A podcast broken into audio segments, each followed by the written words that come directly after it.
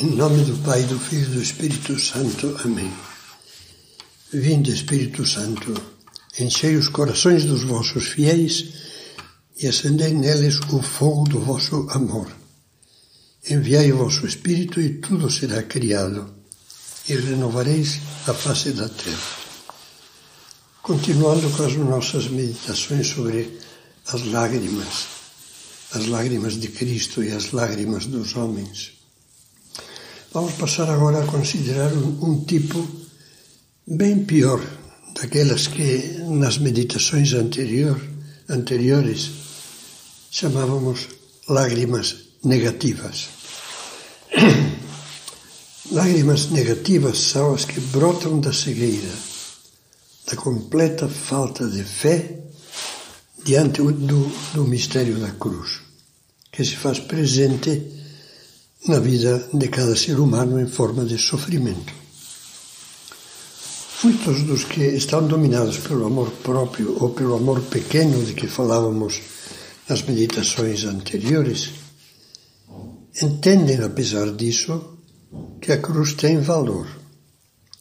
Creem nas palavras de Cristo sobre a necessidade de tomar a cruz para segui-lo. Quem quiser vir após mim, negue-se a si mesmo, tome a sua cruz e siga-me. Apenas acham que a sua cruz cotidiana, como já, já víamos, é excessiva ou deveria ser outra. Em suma, tem fé, mas não tem amor à sua cruz. Talvez amem a cruz teórica, mas não a cruz real. Agora falamos de outros daqueles que, não tendo fé no valor da cruz, cortam já pela raiz a possibilidade de padecer com amor. Para eles, o sofrimento à cruz é, como dizia São Paulo, um escândalo ou uma loucura. Por isso fazem de tudo para eliminá-la e julgam aberrante a mensagem da fé cristã, que vê na cruz um estandarte o símbolo salvador, a expressão do amor supremo, Deus dando a vida por nós. Essa cegueira impregnada de repugnância pela cruz, a cruz de Cristo, acaba por povoar o mundo de cruzes malditas que afundam as pessoas numa tristeza sem limites, numa desolação sem resgate. Uma grande parte da atual sociedade paganizada nada quer saber do sacrifício, da renúncia, do sofrimento, só quer saber do prazer. Abaixo a dor, suprimamos a cruz, é como se gritasse. E coerente com isso, não quer saber, entre outras muitas coisas, do sacrifício exigido pela fidelidade e transforma o casamento numa aventura banal que se desfaz ao primeiro contratempo. Não quero ouvir falar de sexo que não seja mero prazer. Abomina a entrega perdurável e a responsabilidade de ter filhos. E não hesita em trucidar em massa inocentes não nascidos. O aborto ao passo que chora hipocritamente pelas baleias de que nunca irá cuidar. Submete-se a exercícios e tratamentos dolorosos e complicados para salvaguardar a saúde e prolongar a vida. E com um egoísmo feroz, rejeita e enjeita à solidão de um asilo ou de um hospital os velhos e os enfermos e acaba por aceitar a infame teoria da eutanásia. Bebês assassinados, anciãos esquecidos ou liquidados, casamentos desfeitos com traumas muitas vezes incuráveis e com consequências ruins, nefastas para os filhos da desunião. Eis algumas das cruzes do diabo que os egoístas vão semeando pelo mundo. aqueles que se escandalizam com a cruz amorosa de Cristo e repudiam os ideais de abnegação, de sacrifício e de renúncia cristã. Quando o mundo foge da sabedoria da cruz de Cristo, palavra que utilizava São Paulo, quando deixa de vê-la como sinal de salvação e manancial de alegria, a cruz de Jesus é sempre a passagem para uma ressurreição. Então o mundo, o mundo endoidece e se torna inabitável. Por isso chora. Mas as suas lágrimas são a chuva negra do nada não tem sentido, não tem remédio, não tem consolo. Voltemos à, à luminosidade limpa das lágrimas de Cristo no Horto das Oliveiras. Já vimos que foram lágrimas de amor, no seu esforço tremendo por aceitar a cruz e abraçar ardentemente a vontade do Pai. Não se faça a minha vontade, Pai, mas a tua. Para penetrarmos melhor no sentido e no valor dessas lágrimas, lembremos-nos de que a oração no horto começa com uma palavra que é a chave para compreender tudo mais. Abá, Pai, tudo te é possível. Pode conferir o Evangelho de Marcos, capítulo 14, versículo 36. São Marcos aqui quis conservar-nos a expressão original que Cristo utilizou naquela noite para começar o seu diálogo com Deus Pai. Abá é uma palavra aramaica. Essa era a língua que na época de Jesus se falava na Palestina. Palavra usada pelas crianças e também pelos adultos para se dirigirem carinhosamente a seus pais. É o equivalente às nossas expressões afetuosas papai, paizinho. Este detalhe é revelador. Por ele percebemos que antes de pedir nada e antes de aceitar qualquer coisa, no coração de Cristo existe uma convicção que nele é uma clarividência absoluta. A de que Deus é um Pai infinitamente amoroso e bom.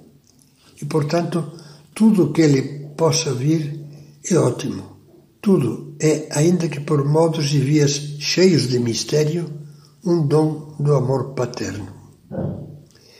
Essa plena lucidez, que nós só podemos ter pela fé, é nele, em Jesus, prévia a qualquer reação e atitude. Jesus sabe de antemão que tudo que vier do Pai será um bem. Não hesita em abrir-lhe confiante o coração que reluta perante o cálice da paixão mas está simultaneamente pronto para aceitar seja o que for, seja feita a tua vontade, com disponibilidade total. Jesus consumará a vontade do Pai ao lançar o último suspiro na cruz. E o lançará com paz. Eu me atreveria a afirmar que com uma alegria íntima, compatível com as lágrimas. É um tema sobre o qual falou São João Paulo II como quem, quem está exclamando: É bom, é bom ter cumprido a tua vontade, Pai. É maravilhoso poder dar a vida dizendo: Tudo o que me pediste está completo. Essa disposição que na alma de Cristo nascia da clarividência decorrente da sua, da sua união com a segunda pessoa da Santíssima Trindade, a pessoa do Verbo, do Filho, em nós tem que provir, como já dizia há pouco, da luz da fé. Sempre será a partir da fé que se nos torne possível entender, amar e até mesmo desejar a cruz de Deus, aquela cruz que nosso Pai nos quiser enviar. Um homem, uma mulher, pode estar não entendendo nada quando o sofrimento o envolve como uma venda escura mas se é um filho de Deus que tem fé, sabe, não entende, mas sabe, sabe mesmo sem compreender, que toda cruz querida ou permitida por Deus Pai tem sentido. É construtiva. É uma cruz que salva. E como São Paulo pode afirmar com segurança: Ora, nós sabemos que todas as coisas concorrem para o bem daqueles que amam a Deus. O conhecido psiquiatra vienense Viktor Frankl ilustrava essa fé que entende sem compreender, justamente porque acredita e confia, por meio de dois exemplos. O primeiro tirado de uma experiência de laboratório. Vejamos o caso, dizia ele, do macaco ao qual se dá uma dolorosa injeção para extrair soro. Poderá compreender alguma vez por que deve sofrer? Para ele é impossível acompanhar o pensamento do homem que o submete a essa experiência, porque o mundo do sentido e dos valores humanos lhe é inatingível. Não pode penetrar, penetrar nestas novas dimensões. Mas esse cientista acrescenta: porventura o nosso mundo humano não está, por sua vez, ultrapassado por outro mundo, que não chega a ser totalmente acessível ao homem, mas cujo sentido, um sentido sobrenatural, é o único capaz de dar sentido à dor humana. Ora, a passagem para essa dimensão sobrenatural só pode fundamentar-se no amor. Tal coisa não é novidade, existe até como que uma predisposição natural para tanto. Pensamos em alguém que sente, sente afeição por um cachorrinho e que, para o bem do, do animal, deve submetê-lo a uma intervenção dolorosa. O cachorro olha para o dono cheio de confiança, sem poder saber, não pode saber qual é o sentido daquela cirurgia o animal, o animal contudo, confia-se ao dono e deixa fazer. O segundo exemplo Victor Franco tira da sua experiência clínica e é comovente. Trata-se do relato de uma freira carmelita, tendo em conta que Victor Frank era judeu e sempre praticou a fé judaica. Victor Frank diz: havia uma carmelita que foi consultá-lo, vítima de uma forte depressão. As pessoas que passaram por isso sabem como se sofre. A tristeza, conta ela, é a minha habitual companheira. Tudo o que faço pesa na minha alma como um peso de chumbo. Onde é que estão os meus ideais, toda a grandeza, toda a beleza, todo o bem para o qual alguma vez já se lançaram todos os meus esforços. Agora, um tédio sem fundo mantém prisioneiro o meu coração. Vivo como se estivesse suspensa no vazio. Há momentos em que até mesmo a dor me rejeita. No meio dessa angústia, diz essa boa carmelita, eu grito para Deus, o Pai de todos. Mas ele também parece calar-se Desejaria apenas uma coisa: morrer hoje mesmo, se fosse possível. E acrescenta: se eu não tivesse a certeza da fé, de que não sou a dona da minha vida, já a teria recusado muitas vezes. Com esta fé, toda a amargura da dor começa a mudar. Porque quem pensa que uma vida humana deve ser um contínuo avançar de sucesso em sucesso, assemelha-se a um louco que para diante de um prédio em construção e se espanta de que se cave em profundidade lá onde deve ser erguida uma catedral. Deus constrói para si um templo em cada alma humana.